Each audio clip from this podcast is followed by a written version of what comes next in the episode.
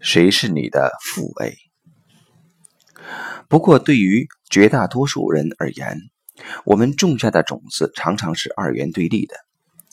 当我们种下种子 A 时，负 A 的种子同时也一并产生了。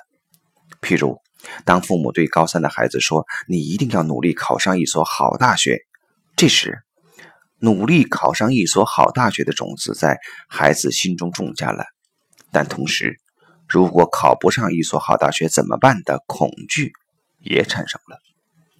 同样的，当你对自己说必须成功时，必须成功的种子种下了，但如果成功不了怎么办的恐惧也产生了。我们需要对这种二元对立有所意识，否则，假如我们只意识到 A，那么我们就会将负 A 投射到身边的人身上。一次，我参加一个聚会，发现这个聚会上最成功的男子和最失败的男子总是形影不离，而我也了解到，不只是聚会中如此，在生活中他们的关系也是非常密切的。不过，当他们在一起时，成功者会不断嘲笑失败者。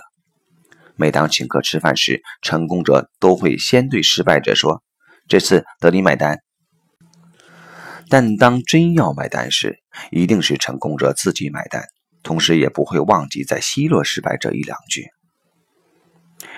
在我看来，他们是互为对方隐蔽的种子。成功者只意识到了自己对成功的渴望，而他也果真成功了，这是 A。而他的内心深处也藏着对失败的恐惧，这是负 A。但他对负 A 缺乏意识，也不能容忍自己失败，所以他要将对失败的恐惧投射到周围的人身上。那个失败者最容易接受这种投射，于是成功者对这个失败者有了很大的注意。同样的，这个失败者以自暴自弃，他认为自己已不可能成功。但是不管如何自暴自弃。